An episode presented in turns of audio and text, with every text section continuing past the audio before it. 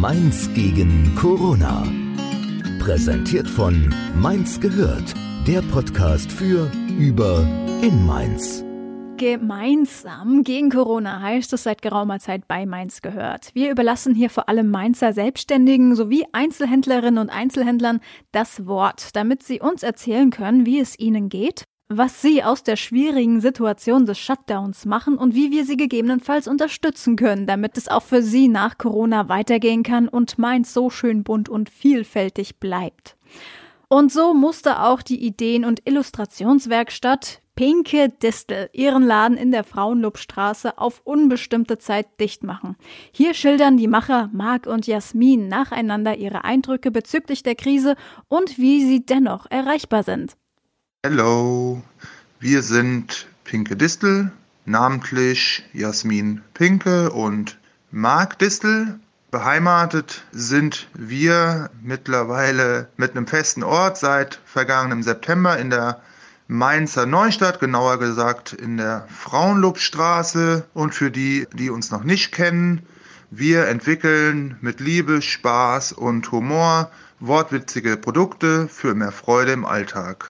Zunächst einmal dachten wir, dass uns das Coronavirus schon hart treffen wird, da wir A, unseren Laden schließen müssen und B, unser Geschäft aktuell auch über den Verkauf an andere äh, Läden geht und äh, diese Läden natürlich auch alle geschlossen haben. Aber ja, wir wären nicht Pinke Distel, wenn wir nicht auch in der Situation äh, positiv blieben und uns Gedanken machen, wie wir die äh, Situation vielleicht geschickt umschiffen können und vielleicht was Gutes auch aus der Situation machen können. Und so haben wir mal geschaut, dass wir den Fokus auf Online noch ein bisschen mehr stärken, haben uns die ein oder andere Aktion überlegt, insbesondere die Solidaritüte ist da zu nennen, äh, die unglaublich gut bei den Leuten ankam und uns natürlich auch hilft, diese Umsatzeinbußen, die schon krass sind, äh, auszugleichen.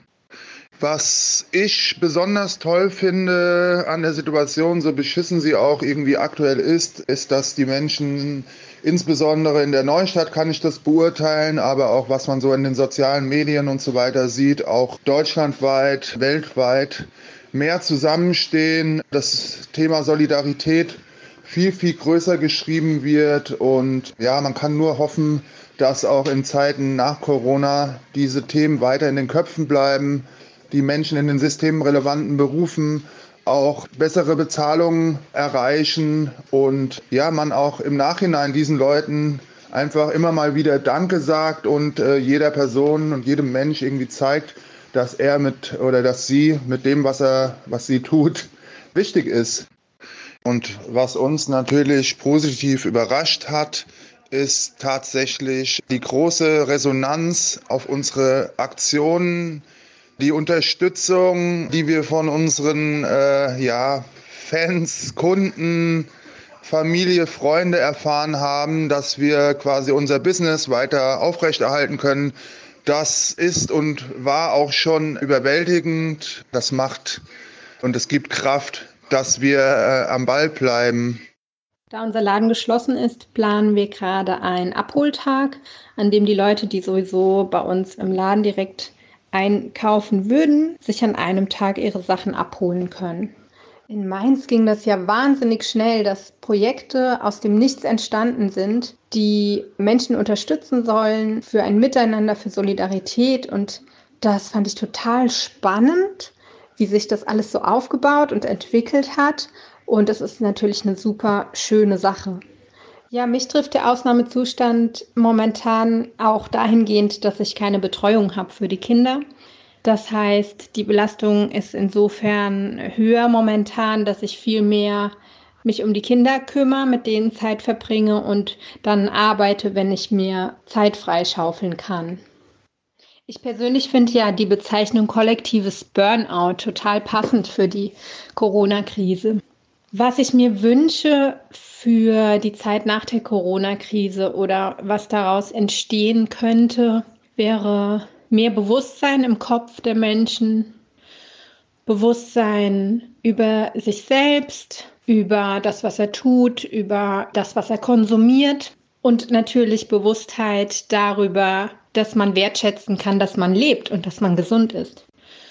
Nochmal zu unserem Unternehmen.